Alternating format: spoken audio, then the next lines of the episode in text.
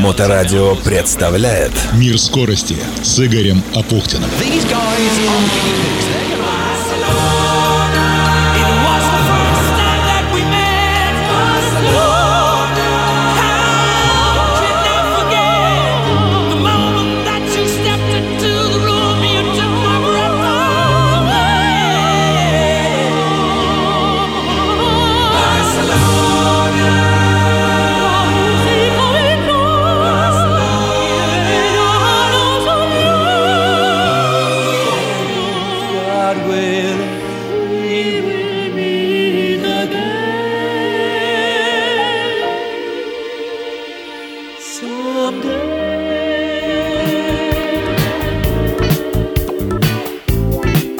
Приветствую, это Игорь Апухтин и Мир скорости.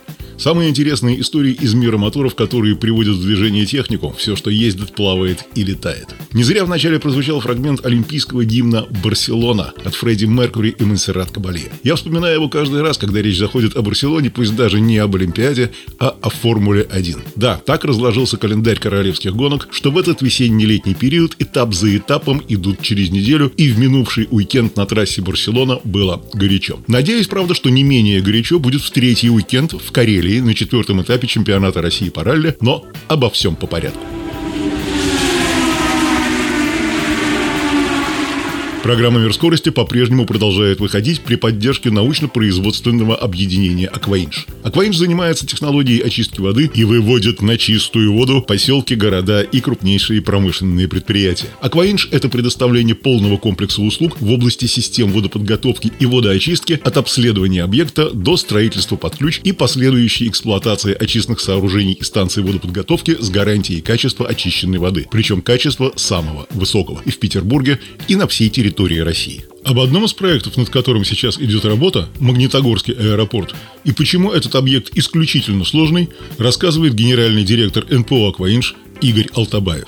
РТМ, наш главный заказчик, Ространсмодернизация. Под ее управлением выполняется большая государственная федеральная программа по реконструкции аэропортов России, приведению ее в нормативно-техническое состояние, способное, ну, которая будет позволять принимать самолеты повышенной вместимости, безопасности обеспечить. Ну и в том числе они думают и об экологии. Должен получиться комплекс очистных сооружений, который будет функционировать практически в автоматическом режиме, улучшится экологическая ситуация, прекратится сброс э, сточных вод в водоемы Челябинской области, Магнитогорской области, они там практически на границе. Коротко о главном там загрязнителе, очень опасные вещество, теленгликоль, пропиленгликоль. Активно им используют э, при поливке самолетов. Но это прежде всего безопасность. Без этого никак. Антиобледенитель. Не можем пока найти нужных технологий для того, чтобы его не применять. Это, я думаю, что еще не один десяток лет он будет приоритетный реагент. Поэтому требуется от него очистка сточных вод, очень специфический, очень трудно удаляемый и очень вредный для природы. Решения нашли так называемые современные методы Advancing Oxidation, то есть усиленное окисление. Это один из перспективных путей развития в очистке сточных вод. Успешно его применяем. Да, он требует высокотехнологического оборудования, требует э, наличия высокотехнологичного и обученного персонала, но мы считаем, что мы с этим справимся и свой опыт и свои возможности передадим на месте обслуживающему персоналу технической службы аэропорта. Мир скорости с Игорем Апухтиным. Королевские гонки на автомобилях с открытыми колесами. Из Монако, где Гран-при финишировал на прошлой неделе, в Барселону. Этапы Формулы-1 проходят на автодроме Барселона-Каталония с 1991 года, и Гран-при Испании 2023 года стало 33-м соревнованием на этой трассе. Трасса Каталонии получила новое соглашение с Формулой-1 в ноябре 2021 года, гарантирующее, что Гран-при Испании останется в расписании как минимум до 2026 года. На протяжении многих лет Формула-1 использовала автодром Барселона-Каталония в качестве места проведения тестов, поскольку он признан местом тестирования каждого компонента гоночного автомобиля. 4657 метров длина круга. Всего гонщикам в этот уикенд предстояло проехать 66 кругов, то есть 307 километров 362 метра. Большую часть тренировок в Испании команды традиционно посвятили работе с новинками, на расстановку сил это почти не повлияло. Впервые с 2007 года в попытке увеличить возможности для обгона организаторы решили отказаться от шиканы в последнем повороте. Трасса стала быстрее и немного короче, но многие жаловались на раскачку машин из-за неровности, которую на меньших скоростях прежде не замечали. В трех сильнейших командах в финал квалификации прошел только один гонщик. В Феррари Леклер выбыл из борьбы уже в первой сессии, в Red Bull Перес закончил борьбу во второй, как и Рассел в Мерседес. Лишь в Астон Мартин оба пилота вышли в финал, где Стролл впервые за сезон опередил Алонса. Машина испанца была повреждена после вылета в гравий. Пирелли традиционно привезли в Барселону жесткую резину. Составы C1, C2 и C3 в роли Hard, Medium и Soft. По сравнению с прошлым годом, когда шины Hard оказались слишком жесткими и фактически не использовались, этот состав шинники сделали мягче, а прошлогодний C1 переименовали в C0 и пока отложили. В гонке Ферстаппен, Перес и Сарджент выбрали Medium, Леклер стартовал на Hard, остальные предпочли Soft. Но замен резины в зависимости от условий было довольно много. В прошлой программе мы чествовали Макса Ферстаппена, безусловного лидера среди мировых гонщиков Формулы-1, и на этот раз в Барселоне он стартовал с Поула. Это было непросто. На трассе было немало инцидентов во время квалификации, так на одном из быстрых кругов его не пропустил Гасли, что вызвало возмущение Макса, и по радио он обратился к инженерам, что Гасли себе позволяет. Он вообще не сдвинулся с траектории. Ответ инженера. Думаю, он просто не понял, что ты был на быстром круге. Как бы то ни было, Маркс Ферстаппен был в отличной форме в Барселоне, завоевав свою первую в истории пол-позиции на Гран-при Испании. Эта трасса навевает приятные воспоминания о голландце, который, как известно, стал здесь самым молодым победителем гонок Формулы-1 в истории в 2016 году. Он всего лишь второй гонщик Red Bull, завоевавший здесь пол после Марка Уэбера в 2010-2011 годах. Удивительно, но в этом сезоне Ферстаппен впервые подряд завоевал пол пол-позиции, и он добивается не только 99-й победы Red Bull в качестве команды конструктора, но и сотой победы в истории команды, если зачесть время эпохи Стюарта Форда, когда Джонни Херберт выиграл в Нюрбургринге в 1999 году. Карлос Сайнс впервые в истории стартовал с первого ряда на домашнем гран-при, на трассе, на которой он зарабатывал очки во всех восьми предыдущих годах. Это был также его первый старт с первого ряда в этом году и лишь второй в общем зачете Феррари после Поула Шарля Леклерка в Баку. Учитывая, что 29 из 32 предыдущих гонок на этой трассе были выиграны с первого ряда, исторически сложилось так, и борьба ожидалась, скорее всего, между Карлосом и Максом. А вот и нет – Тактика пит-стопов с заменой резины с харда на медиум, с харда на софт и наоборот привели к тому, что попадание в резину и выбор пит-стопов сыграли решающее значение. Над горизонтом висели черные тучи, предполагалось, что, как и недели раньше в Монако, дождь спутает карты. В итоге в Феррари, похоже, перемудрили с тактикой, и сначала Сайенса довольно прилично назад отправил Серджио Перес, а потом мерседесовский дуплет Льюиса Хэмилтона и Джорджа Рассела. Кстати, для Рассела все могло закончиться плохо. На круге выезда из боксов он вылетел в гравий, но смог вернуться на асфальт и занять свое место. Yuki, do you need stability or rotation? Just take the drive.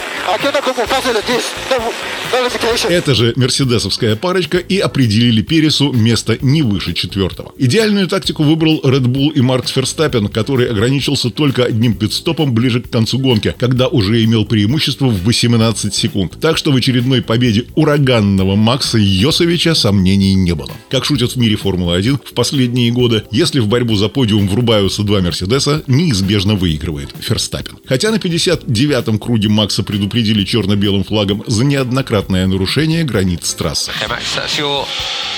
Second warning for track limits. First one was turn Ага, 9, второе this one was turn границей 5. трассы. What? Track limits, two warnings.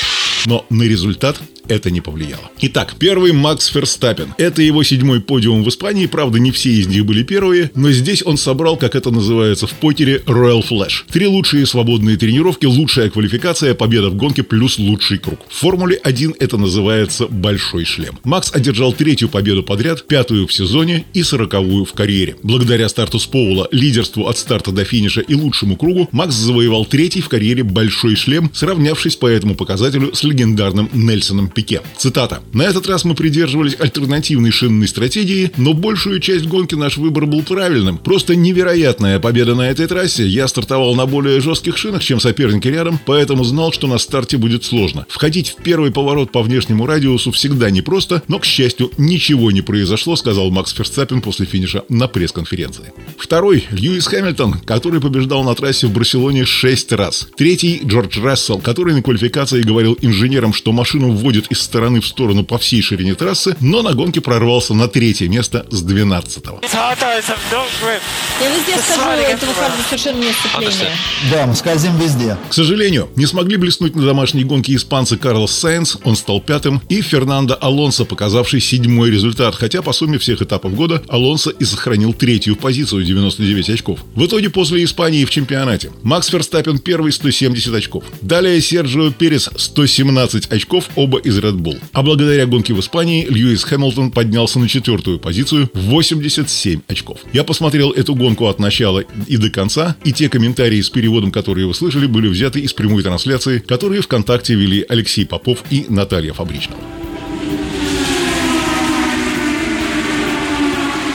Что касается наших отечественных событий высшего уровня, снова напоминаю про чемпионат России по ралли. Да, разумеется, легендарные белые ночи, которые будут в этом году в статусе четвертого этапа чемпионата России по ралли. И на этот раз ралли пройдет по территории трех районов республики. Сартовала, Петкеранта, Лахденпохья. Два дня, четыре секции, 423 километра, дистанция из которых 124 километра, специальные скоростные участки. Я уже говорил про это событие в предыдущих мирах скорости, но как-то запамятовал. Но головушка-то уже не самая молодая, что в этом году «Белым ночам», как ралли-бренду, исполняется 60 лет. Да-да, старейшее ралли в нашей стране, которое в 1963 году придумали Михаил Иванович Столярский и первый чемпион СССР по ралли, учитель физкультуры средней школы Ленинграда, впоследствии один из самых знаменитых автоспортивных комментаторов Евгений Викторович Ионайтис. К сожалению, их уже довольно давно нет с нами. Кстати, на Медне я оцифровывал старые VHS-кассеты, и на одной из них были записаны соревнования по трековым гонкам на петербургском мототреке 1995 года. Снято событие было на любительскую камеру, но довольно отчетливо на пленке слышен голос Евгения Викторовича. Годом позже я принял от него комментаторскую эстафету, и в моей коллекции есть подаренный микрофон с соответствующей дарственной надписью «Моему замечательному преемнику». Как давно это было? Кстати, трековые гонки тогда, в 1963 стали первым скоростным участком первого издания ралли «Белые ночи», и из этого родился отдельный вид соревнования «Трек 400». Да, по мере того, как спрямлялись дороги в Приозерском районе Ленинградской области, «Белые ночи» уходили все дальше и дальше на север, и впервые гоночный караван заехал Карелию в 1995 году в Лахденпохский район. Потом еще дальше, в Сартовальский. А пару лет назад зимний этап Кубка России прошел в районе поселка Ляскеля Петкеранского района. И вот теперь в 60-ю годовщину со дня рождения ралли «Белые ночи» оно проходит по территории всех трех районов. Кстати, сама эта гонка не юбилейная, а только 58-я. Я уточнил у директора Автомобильной Федерации Санкт-Петербурга и Ленинградской области, которая традиционно много лет проводит эти соревнования, Ольги Николаевны Севачевой, чтобы не ошибиться, в какие года это ралли не проводилось. Да, в 1991 и 1992 годах. По вполне понятным причинам. Так что будет еще один повод отметить 60-летний юбилей «Белых ночей» в 2025 году. Подробности про четвертый этап чемпионата России и финал Кубка Республики Карелия «Белые ночи 2023» на сайте Автомобильной Федерации Санкт-Петербурга и Ленинградской области afspb.org.ru.